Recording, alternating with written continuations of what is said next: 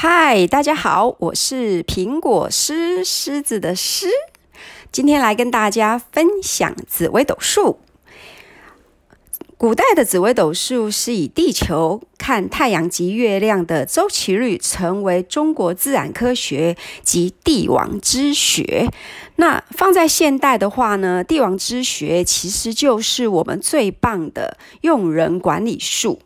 然后呢，它会让我们知道什么时候呢，我们要开疆辟土；什么时候呢，我们要安内攘外。那紫微斗数的排盘架构是以出生的年月日加上出生的日期为基础的依据，再加上十个天干及十二个地支下去做一个排列组合，所以呢，它能够幻化出非常多不一样的盘象。好，那今天要来跟大家介绍什么呢？我今天要来跟大家介绍十二宫位当中的十二个来因宫。那十二个宫位呢，就是十二个空间，人生下来所要面对的生活空间，在法界称为十二因缘，依次序逆行排列为命、凶、夫、子、财、吉、迁。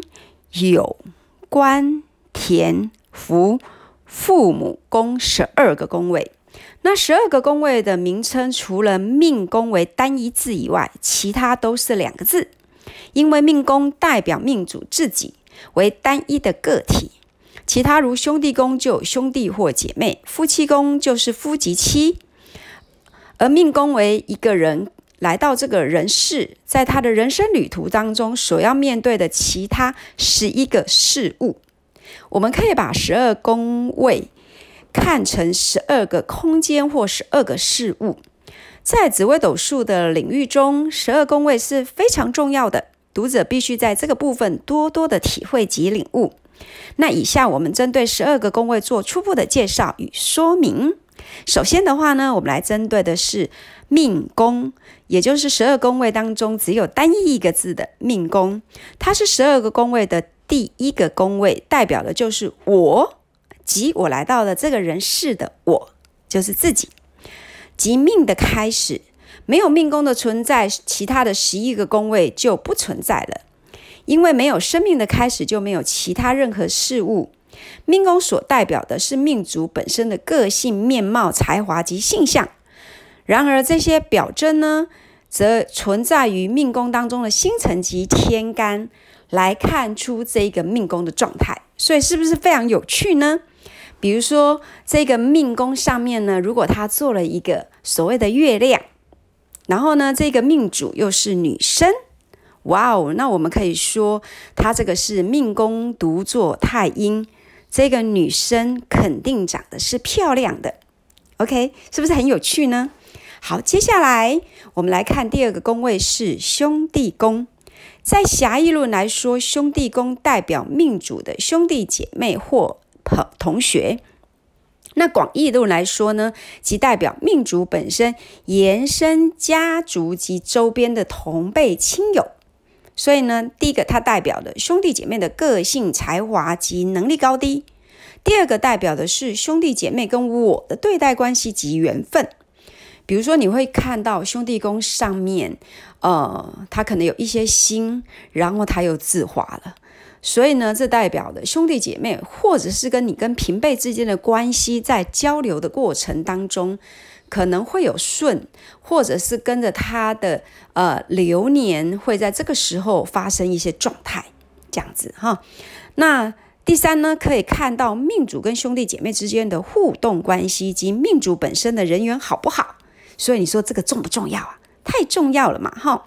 接下来的话呢，我们要来介绍的是夫妻宫，跟其他的宫位不一样的地方是，夫妻宫为一个异性宫位。也就是说呢，你看到的夫妻宫就是你未来一半，未来的一半哈。那男命者呢，夫妻宫为其老婆，好，就是妻子的宫位。那女命来说，当然就是他的夫君的宫位。统一的来说，不管男女命，我们通称为配偶的宫位。那它代表的第一个就是命主配偶的个性、才华、能力等等状况。第二个呢，由夫妻宫可看出命主本身的异性缘好坏，先天的姻缘如何，命主与配偶的互动跟相处的关系，这是不是非常玄妙呢？太有趣了啊！好，接下来我们要介绍的是子女宫。在狭义论来说呢，子女宫代表命主的子女；但广义论来说，子女泛指晚辈或者是职场的下属。哦，还有一个大家非常关注的就是子女宫，某一个程度来说，它会代表的是桃花，或者是驿马，或者是合作或合伙。这对我们商务人士来说真的是太重要了，好不好哈？所以呢，它代表的。呃，几个呃重点，第一个代表子女的个性、才能与命主的互动关系及种种的状况。二，子女宫因为是田宅宫的对宫，故为田宅的迁移宫，可解释为家的外面，好，故为驿马的一个宫位。好，三，子女宫可看出有无子女，哇哦，这个也很重要，对不对？子女的好坏，或子女与命主的互动关系及缘分的深浅。再来，子女宫也可以看出桃花，故别名为桃花宫。再来，子女宫为驿马的宫位，亦故可看意外。子女宫有问题时，有时候也代表着命主本身要注意有意外哦。再来，子女宫意为合伙合作的宫位，也是一个投资的宫位。